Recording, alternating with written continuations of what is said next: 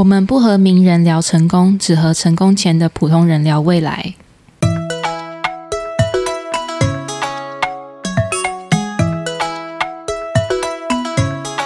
大家好，这里是很适合聊人生的阿姨们，PS 还很漂亮。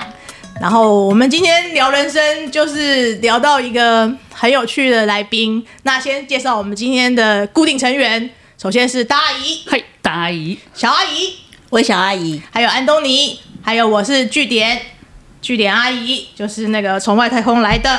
然后先欢迎我们今天的来宾，聊心茶室的创办人 Jessie。Hello，大家好，我是 Jessie。那聊心茶室是一个远端心理智商的美和平台，很开心今天可以参加跟阿姨们的对话。真的哈、哦，希望阿姨也可以跟你聊很多心理上面的事情。因为聊心茶室这个网站，我觉得非常非常的特别跟有趣。我们就从你的网站开始聊起，就是它是一个心理咨商，你要不要讲一下它是怎么运作的？就是比如说。嗯我是一个有这样需求的人，我从你们网站，我要怎么样去去做一个？那我来大概介绍一下。对，聊心茶室其实就是想要让提供所有的华讲华语的人一个心理上面支持，所以我们平台上大陆也有，嗯，只要你可以找到我们的网站，哦，就可以付钱，因为我们是线上刷卡，我们所有的呃服务都是线上的。那我们原本一开始是以心理智商为一开始的产品线，现在就是除了心理智商以外，有催眠、艺术疗愈，以及未来会有职涯咨询。所以全部的东西就是进来，user 进来以后，就是线上去选适合你的，不管是心理师或者其他专专家，选择你适合的时间。然后我们这一段也是让它自动化，就是因为像自助下单服务，然后下一步付款，帮你的预约就完成了。那之后就在时间内就打开就是 Google Meet、Google Meet Link 就可以开始你的对话了。嗯所以大概是这样的服务，嗯，所以你们大概组成除了心理咨商师，还有怎么样的人呢？啊，你说我们的团队嘛？对呀、啊，我们团队就是很多人都会甚至会问我说，我们在做智商，就其实是没有的。嗯、我们团队现在目前有十一个人，那有十个人是来自科技业的。然后一个是真的是心理智商师，也是我以前的国小朋友，把他一起当拉进来。五成以上是工程师，哦，对，所以几乎都是科技业的直男们，然后来参与这个很我觉得很种类型的一个产品。嗯，因为你写给我们的第一个问题就是关于。人生的无助或转泪点这个事情，所以是这样的无助让你去想要创这个网站吗？还是对，因为我其实，在一工作大概有八年的时间，我一直在软体业，从一开始当工程师，到后面当一直当软体业的 PM，然后做了很多产品，可能已经发布上百次的产品了，然后再就是那种很就是百万级 user 的那种产品。那我自己其实就是有经历过忧郁症，然后。嗯，从我也不知道该找谁求助，到开始吃药，开始做心理咨商，然后突然觉得这件事情可以科技化、数位化，所以就在想这件事情。然后想的时候，我还在自己写一个 proposal 给我身边的人。那我身边最多的人其实就是工程师、设计师，找他们做 proposal 以后呢，就有几个朋友一起加入，然后我们就产出了这个平台，而且。我我自认为我找的同伴都是非常专业的，所以我们的这个想法出来了以后，然后开始讨论怎么做，三个月后我们产品就上线了，所以其实速度是非常快的，我也还蛮自豪这件事情的。对，然后所以就是 trigger point 是因为我自己有忧郁症，然后我也想要帮助到像我一样，呃，需要这个服务的人。对，然后做了这个产品。你你怎么样觉知道自己有忧郁症？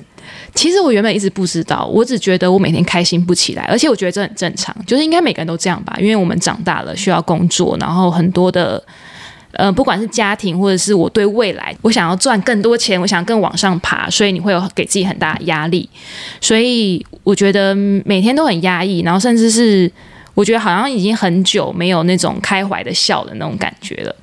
然后到了我又去嗯中国工作，然后都疫情的时候回来，然后我觉得我自己的心好像变得很，就是我自己有一种病识感，觉得不太健康。然后我想要休息一下，但是在休息的时候，我又觉得还是很紧绷。然后再加上家人其实不太能能够理解说什么心要休息，他们不懂，因为我爸妈也是年纪比较大的，就是嗯、呃，可能没有比各位阿姨的爸妈大，但就是也是七十几岁的的比较传统的。嗯、呃，爸妈啦，然后他们就会觉得，哎，你这个真的是草莓族的心态，所以我就又开始要强迫我自己去，比如说开始马上就要找工作等等的。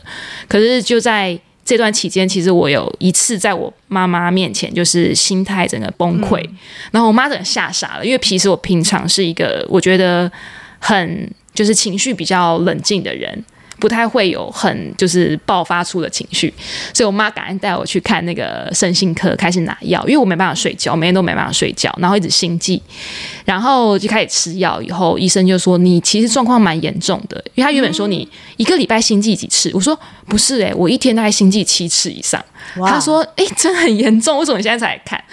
所以那时候我大概知道我的状况是这样，但是那个时候是你感到最无助的时候吗？那时候我很无助，而且我觉得我家人不能体，没有一个人是支持我的，嗯、所以我觉得就是有一种很孤单、很孤独要去面对自己的这个问题，而且也不太确定是什么问题。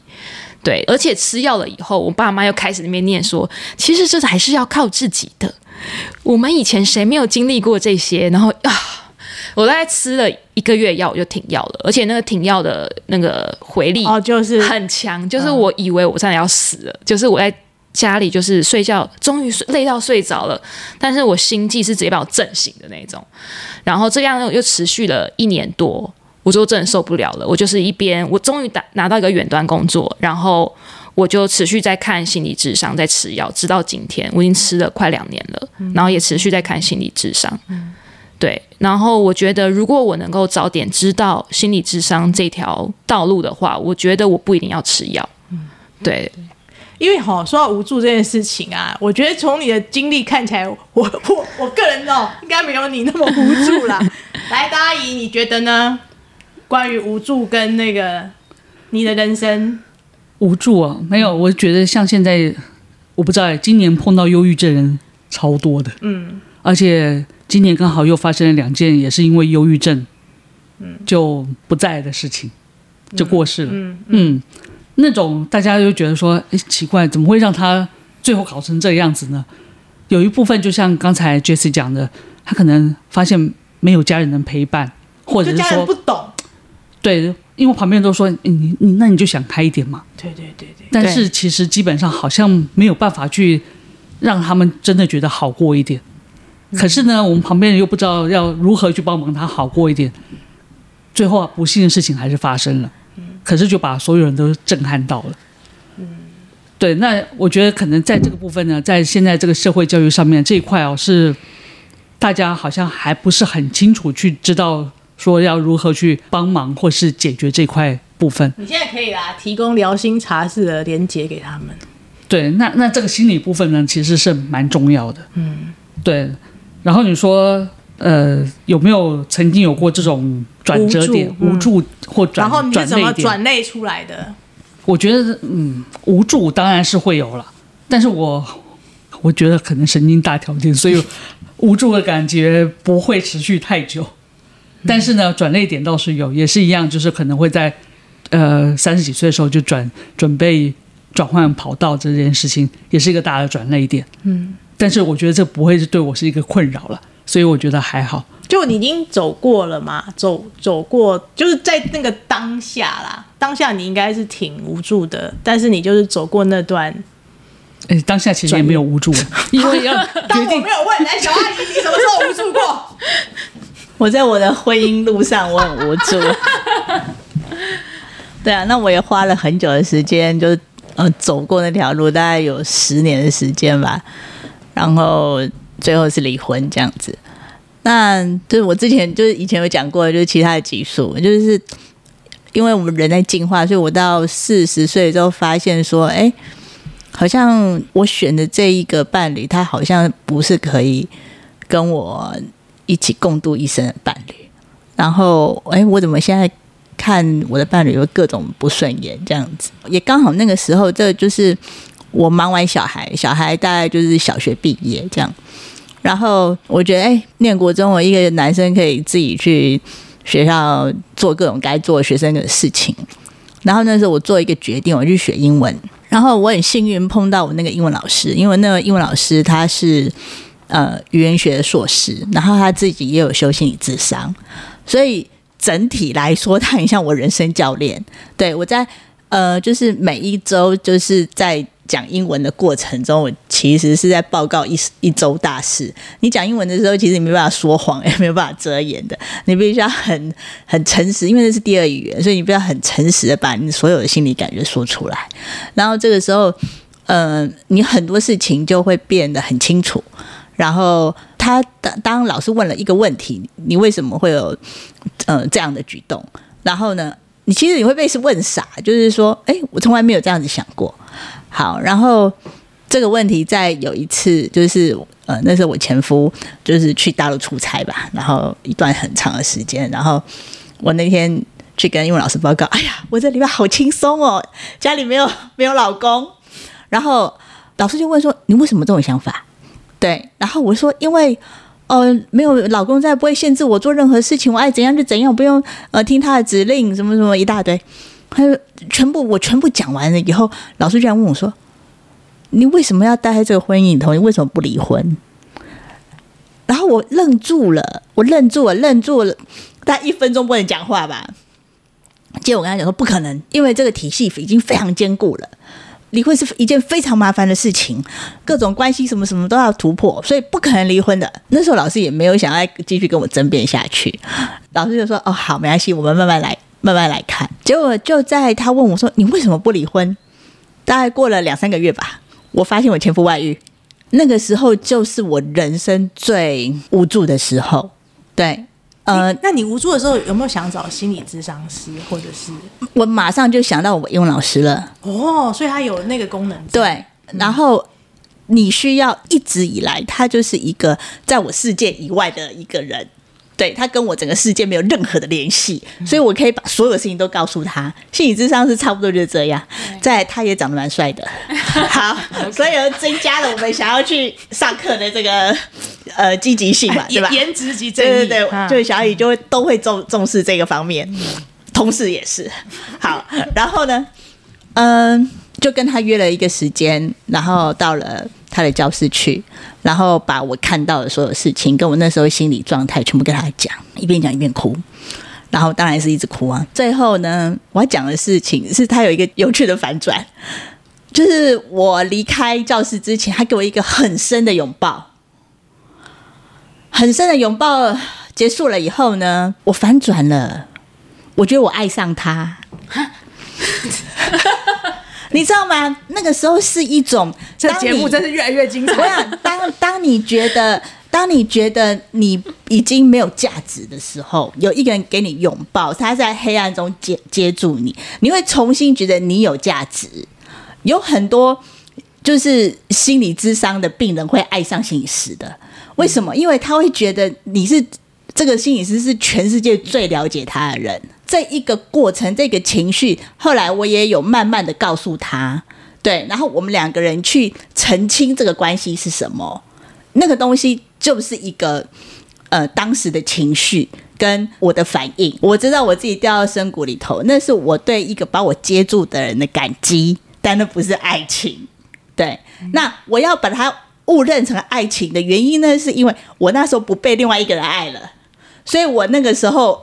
我要故意这样子来做，然后把我的心态去做转移，对，所以大概过了一两个月这样子的比较 confusing 的状态以后，哦，不是，我误会了，好，那我们就继续继续 moving on。但是那个过程中要离婚，那个过程中其实是呃很辛苦的。那比较多的东西是对你这十多年来打造的一个婚姻的这一个。这个框架你要敲碎，然后所有的事情要破坏，再重新建设，那那种难过感。我最难过的是，就是当所有的离婚条件都谈好的时候，那个时候我在东京，然后呢，我走在原宿的路上，那时候我对那个橱窗里面的所有的品牌我都没感觉。然后呢，我那时候要走去吃那个那个橘子拉面，是不是？Anyway，我要去吃拉面，然后呢，我吃完拉面以后，我觉得拉面没味道，然后我回到我住的银座的饭店里头，那也是我选了一个漂亮新盖的饭店，然后我记得那个窗帘是黑色的，黑色纱帘的，但关起来的时候，我觉得我好像掉到一个深谷里面，不能出来。然后那个时候，我又发了一个讯息给我的英文老师，你会觉得那个时候只有他可以接住你，但是他也很好心的那时候回应我了，那也可能只是一些问候而已，但是你会觉得说，哦，有人把你接住了，所以我觉得有一个。在你世界以外的人，然后他可以了解你那个时候的状态，然后你可以把很多事情去跟一个人说，他会给你呃当时应该有建议，或是在你情绪那个时候情绪上的支持，这是非常重要的。我幸好有一个这样子的第三者，在那个时候出现了，对，在一个一个第三者，然后旁观了这些事情，然后在。很困顿的时候，没有让你一直往下掉，呃，这一个幸运的一个陪伴，所以让我比较可以走出当初那个时候很难过的一个情绪。嗯，我我我我本人也是属于神经大条的人，我会觉得小阿姨的这个经历，就是讲出来。我自己可以感受到那种很难过，虽然一开始我觉得哎、欸、很 shock，突然有一个转弯，嗯、但是听完其实本节目都靠她、啊，会觉得很难过，然后又觉得小阿姨很勇敢，但也觉得啊很棒。那时候有一个人接住小阿姨的情绪，对、嗯、对，现在就是有有人可以接住在下坠自己那个 moment 很重要啦。嗯，对。就是在无助跟那个转泪点，我觉得那个这再再说一下开本节目的原因，其实就是我觉得疫情之后大家少了那种面对面去沟通，就像他的英文老师会给他一个拥抱一样，我觉得那个面对面去讲一些事情，然后去做一些不管是反思也好，或询问也好，或是听建议也好，我觉得这是一个很难得的事情，所以谢谢你们来上节目，谢谢，谢谢，对，所以你你的第二个问题是。我来看一下哈，你的第二个问题是，就是当时怎么撑过来？有什么可以分享给年轻的自己？小阿姨刚才有讲了嘛，你是怎么撑过来？所以你你这无助的经历要怎么样给年轻人，或是给年轻的自己？不要结婚啊？没有没有，我们不就夜配到聊心茶室吗？啊、就是说，好我真的觉得，其实不是，这真的很顺啊，对，就没有没有要刻意夜配，就是说，是我觉得你的。呃，生活里头要有一个管道，然后让你把你在你的生活圈里头吸收到的各种的负能量，呃，排掉。对，当你有意识觉得你需要排除这些负能量的时候，你的身心状况会会比较好一点。那当然说跟一个人说是一个方式。我们一开始会找朋友说，可是有时候很容易找错朋友。对，就是朋友，当朋友三观没有在跟你在同样一个线上频率上面，不在同一个世界的时候，就就被朋友乱影响，然后你可能会没有没有更好，只有更坏。对，然后写日记是一个一个方式。你如果还没有很严重，然后你可以跟你自己对话，然后你透过书写看到那个。就是你在情绪中的自己的时候，书写是一个方式。那另外一个方式就是找另外一个人说。那这个人的话，我真的强烈建议他必须要在你生活圈之外，完全跟你生活圈没关系的人，你可以非常的自由的去跟他说很多事。其实我们 Podcast 也有一种这种这种感觉啊，就是大家来到跟一群不不不认识的阿姨面前讲话的时候，其实都。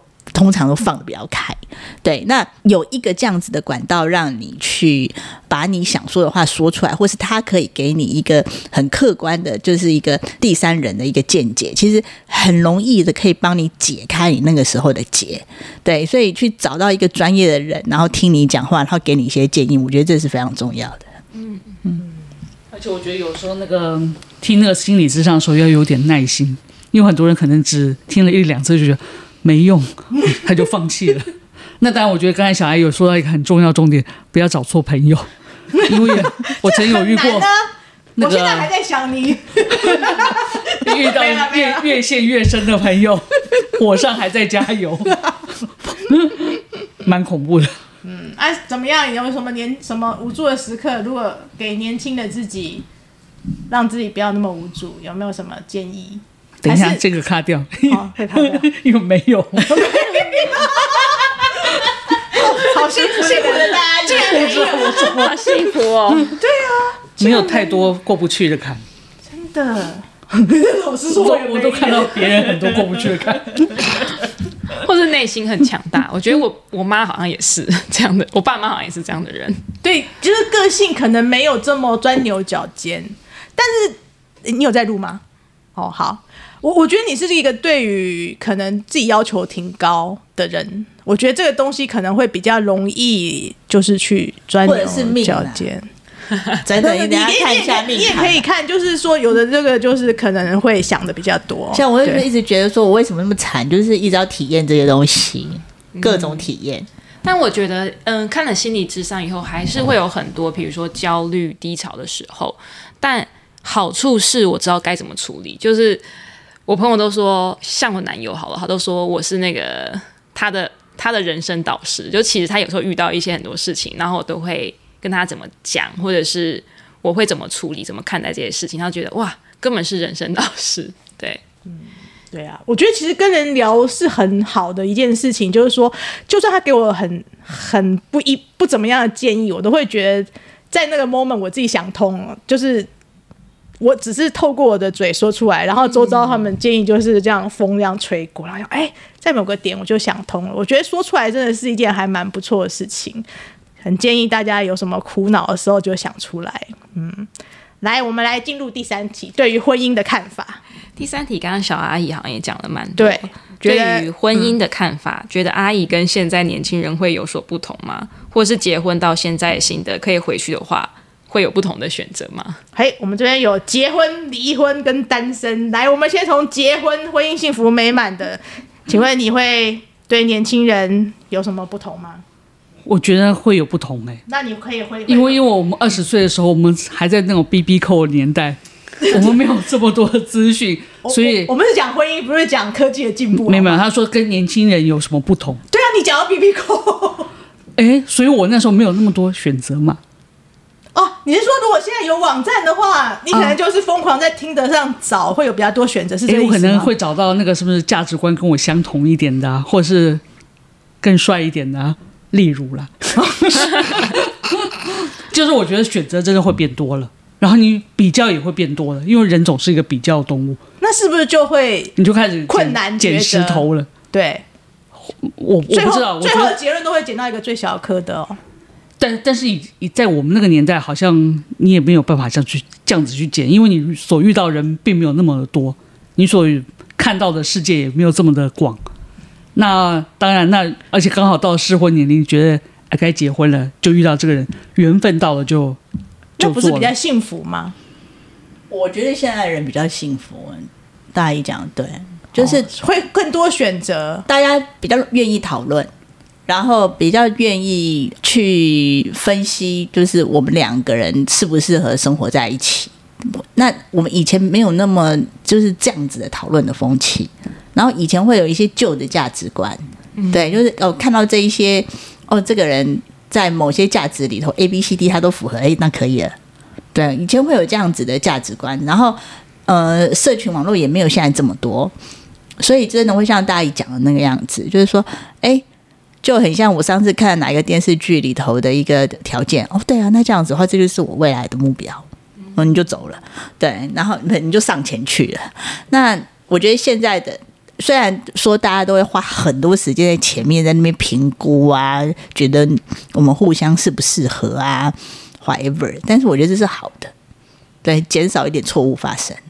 那如果真的要踩错误也没办法，因为你命就是该如此，就是会去踩下去。对，我觉得最麻烦的一件事就是当当时他就很迷惑，然后旁边怎么拉都没有用。那你真的要踩的话，其实因为坚持入坑的，现在讨论的机会也比较多了，所以你踩下去，你真的错了。其实你要回头，你要反悔，其实也很 OK，也没有也没有什么你。你你就是结了婚，为了家庭，为小孩，为了大家面子，因为真的不能离婚这种事也没有。所以现在比较自由了，我觉得自由跟多元在讲求关系以后，以后人跟人的相处比较压力比较没那么大。嗯嗯，同意。但是相反的话，我觉得之前的人的话会比较有点比较会认命，就会觉得反正我就遇到这个人了，那我就会想办法在婚后如何去包容，或是所以就包容这种五十岁以后离婚的人，容忍。不是，那应该是对离婚概念的没有这么接这么感到恐惧啦。就我们，你叫我妈跟她讲离婚，她应该也就是说相蜜啊。可是我们就觉得啊，离婚还好。但年轻人就觉得，嗯，反正就是就离婚。但我们的确少了爱与包容，是真的。对，然后可是可能对于那些，因为可以比较嘛，比较结果就会发现，这个人好像有一点点某些部分跟我不合，你就可能把他给踢掉了。嗯，其实他就变得很容易把一些原本可能要结婚人都把他给不不见。不见，就在这个这条路上一直寻寻觅觅，所以我们现在为什么结婚人口数越来越少，然后然后离婚的也是越来越多。所以我想问 Jessie，你问这一题最想要知道什么呢？就是关于婚姻，因为我现在这年纪，其实身边的人大部分都是已经结婚或者是有孩子的，但我一直不懂为什么要结婚。因为其实我现在还一直在想，然后像我也会跟我爸妈说，我真的不懂为什么要有婚姻，然后甚至我有时候会心里想说，我爸跟我妈怎么还没离婚？就是我爸这么多缺点，然后我妈还是，虽然我妈好像很讨厌，但是她好像还是像刚刚大阿姨说的，好像很认命。然后我就会觉得这个想法很是不古话不不化，但我又觉得好像就是夫妻间，我觉得能够比较好的解释，能够走到一辈子，有点像是义气。就是好像对这个人有责任，然后我应该要可能照顾他，或者是就在他有难的时候要陪着他这个角色，大概是嗯，我的问题跟我自己大概想出来一个还没有完全嗯达到我自己点的那个答案。我我我一直都强强调，我觉得婚姻是一种组织。就人如果不能离群所居，必须要有一个组织来做一个经营或一个支撑的话，那就是慎选你的组织成员。我我会我会是这样想啦。那因为我个人就是无法忍受在一个环境底下有人这样晃来晃去，所以我就觉得单身这件事情对我还不错，我就没有想要去 run 这个组织。同样的道理，如果你觉得。你你其实是要有一个，然后不需要去 run 那个组织，因为其实婚姻就不是两个人，是两家嘛。那个两个大组织要这样共用。如果你觉得你已经 run 你的聊心茶室已经 OK 了，那其实我觉得结不结婚，我觉得还好。但是这是我个人意见。对。不过我觉得还是有一个很重要一点，就是我我们可以选择不结婚没有错。那如果到了某一个你年纪比较大一点的时候。如果他也选择不照顾你，O、哦、不 OK？那结了婚也不一定会照顾啊。但结了婚至少还是有一个责任在了。不结婚的话，当然是比较没有那个责任、啊、责任的也挺多的。好了，我今天就有在想到一个东西，就是我要，就是也许要有成立一种平台，就是刚刚聊新茶室，对不对？他其实就是在做，就是在媒合嘛，对不对？就是当我八十岁不能动的时候，我是不是可以媒合一个，就是比如说四十岁左右的教练好了，然后呢，然后呢，好好业配上一级教练，就是他一天可能固定来我家三小时，然后帮我做一些我没有办法做的事情，比如说修电灯啊。我早期想要创业，就是搬牛奶啊，还去找过人老板，对，就是一些重的都一些。一些重的，我那可能到那时候体力没有办法负荷的事情，那其实他就解决了我那时候就是有些人说啊，为了呃以后老伴，然后有人互相来照顾啊。如果那老伴跟你一起到八十岁的时候，其实他力气也不不够了。所以你照顾他。对，是。所以呢，我觉得如果有一个这样子的平台的时候，其实你到一个人就是孤老的时候，你感觉没有这么觉得那么无助。对，我觉得之后也会有这种东西出现。嗯嗯。我觉得那个人就是时代、社会跟时代一直在变化，到时候会为我们这些超高龄的有一些新的配套哦。嗯，对，因为我听到荷兰很有趣的一个媒合，他们是媒合老人跟动物，就是老人可能什么时候有空，然后这些动物就可能我家有养猫，那我把那个猫带去那边跟你去跟老人就陪伴着老人，所以我觉得哇，现在其实因为可能是高龄化社会，然后年轻人越来越生越来越少生小孩，所以你就要。嗯，老人比较少的陪伴，所以越来越多这种服务，可能在国外已经先新兴起来了。会啊，因为其实就是就是大家就是一些闲置人口，真不想这么说，但是就是闲置人口还是他有存在跟他可以做出的事情，那只是说怎么怎么，我觉得这有可能进化。对，就是说你现在看到的东西，可能就只是就是真的很重病的人跟看护的关系而已。可是，但是当我们这些人老了，因为我已经习惯 Uber Eats 了，我也习惯叫 Uber 了。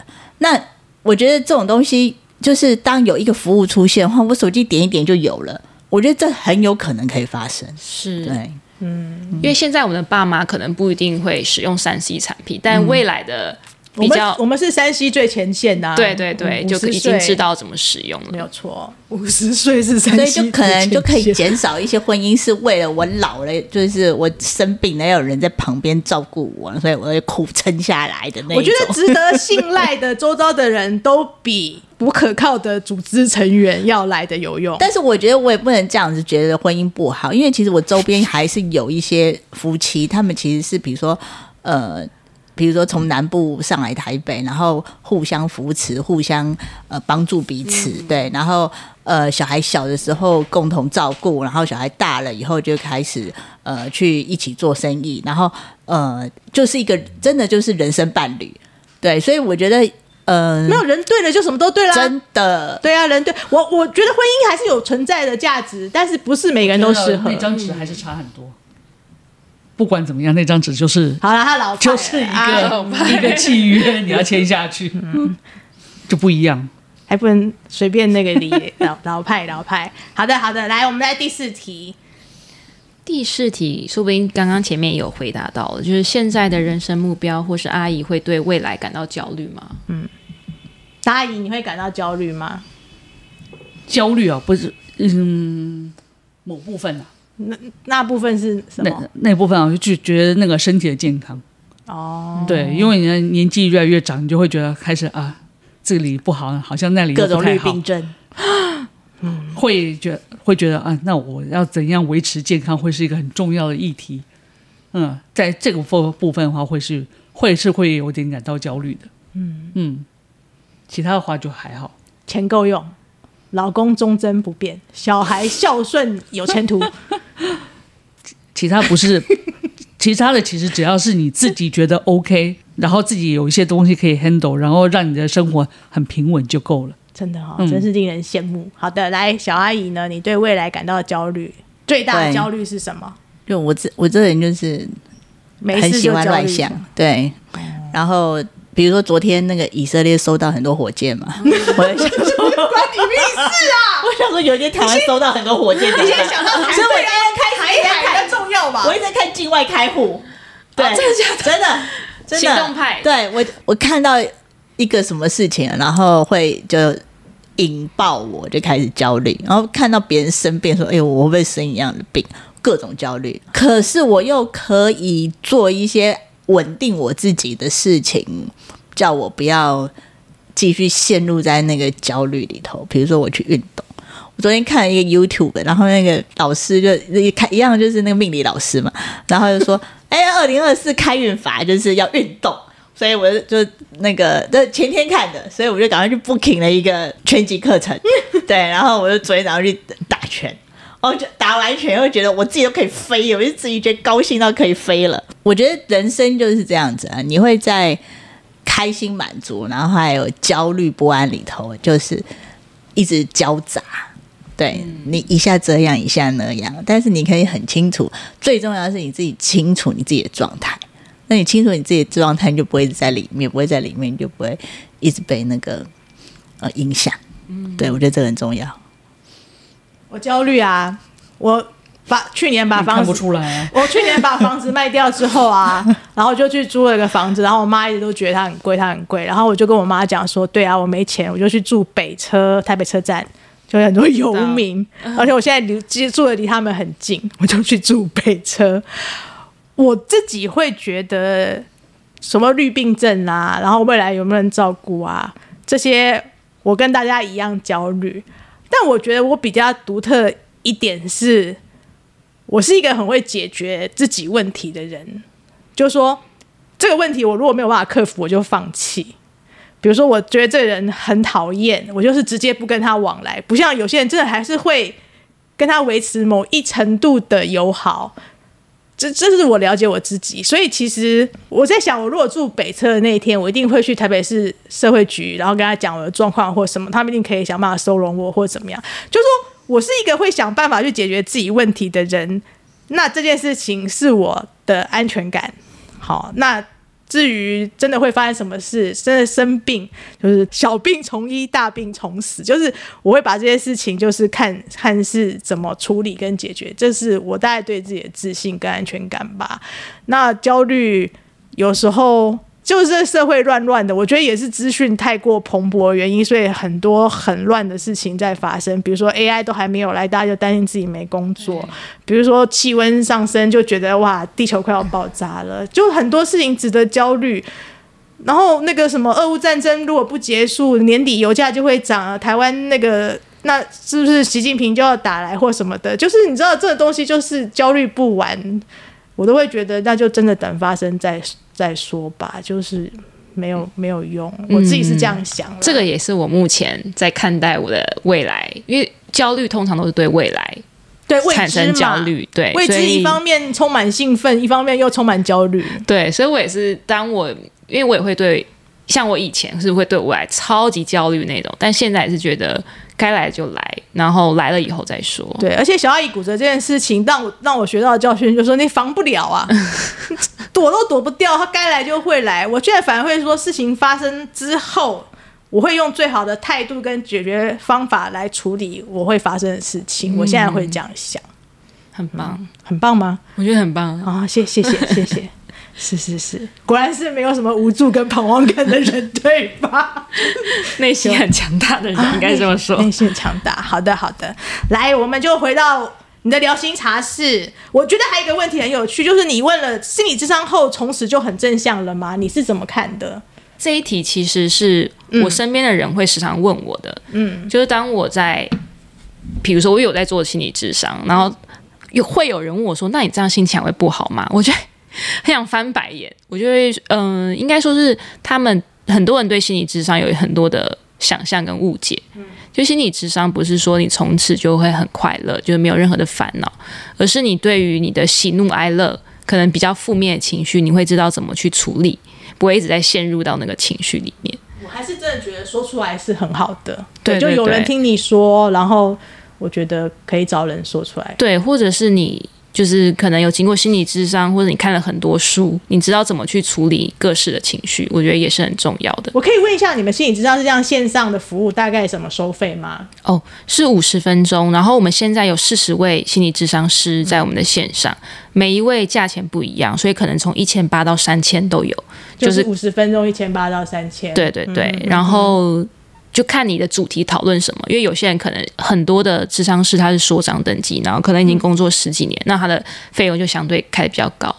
对，有可能是这样子去，反正都我们都是心理师自己去。四小时都有吗？没有没有没有，没有他就是会给出他们确切星期几，然后有空的时间。哦、然后他们被预约到的话，那时间就会被 disable 掉，你也预约不到。嗯哼哼嗯哼哼。好的，那还有什么想要为你的疗心茶室说说话？嗯，我其实就觉得很开心。如果有多让一个人听到这个服务的话，嗯、那不管他自己需不需要，我觉得都会在某一个人心中埋下一些种子。那未来你想到，或者是你看到身边的人或者自己，都可以想到聊心茶室，我觉得就蛮开心的。嗯，我觉得这是一个很棒的平台，真的很棒。因为其实有些人觉得好像走入身心科就是他，哎呦，他去看身心科，哎，可是线上可能就会有这种羞羞耻感吗？或是我也不知道，嗯，我觉得是尴尬的感觉，因为其实线上心理智商有一个一部分原因就是让就保有高隐私，有些人可能会害怕让人家知道。那其实线上心理智商就只要在一个安静有网络的地方，你就可以做。那为什么我会不断的讲，就在公开场场合会讲我自己的一些，比如说过去的经历。嗯，虽然有一次我跟心理智商师说我的目标是什么，我想要做一个平台，然后 promote。就成一个像心理健康传教士，嗯，那心理师就说，那你如果愿意的话，其实可以把这件事情发布在一个呃公开的，比如说 Facebook 你的 social media 上面。我想说，诶，这是一个好主意，而且我自己不害怕。再加上我觉得我自己的形象在我朋友面前啊，可能是一个很正向，然后工作也还不错，然后自己也是很看起来乐观，然后一直不断学新东西的人，所以并不是会让人觉得说哦，走入身心科或者是去看心理智商就是。Cycle 就是怪怪的边缘人，然后一直很负面，嗯、所以我就希望我讲出来这件事情，可以让大家知道说，哎、欸，你们平常看的一些网络的世界不一定是真的。嗯、那很多人可能有这个这方面的事情，而且这是很健康、很正常的。对，嗯，非常好，非常好。谢谢。他的那个聊心茶室的连接，我们就会放在我们可以露出的各个地方，什么频道啦、脸书啊、IG 啊。那我们今天就谢谢 Jessie，谢谢你们，谢谢阿姨们，好，谢谢你。那今天就先这样，拜拜，拜拜。拜拜。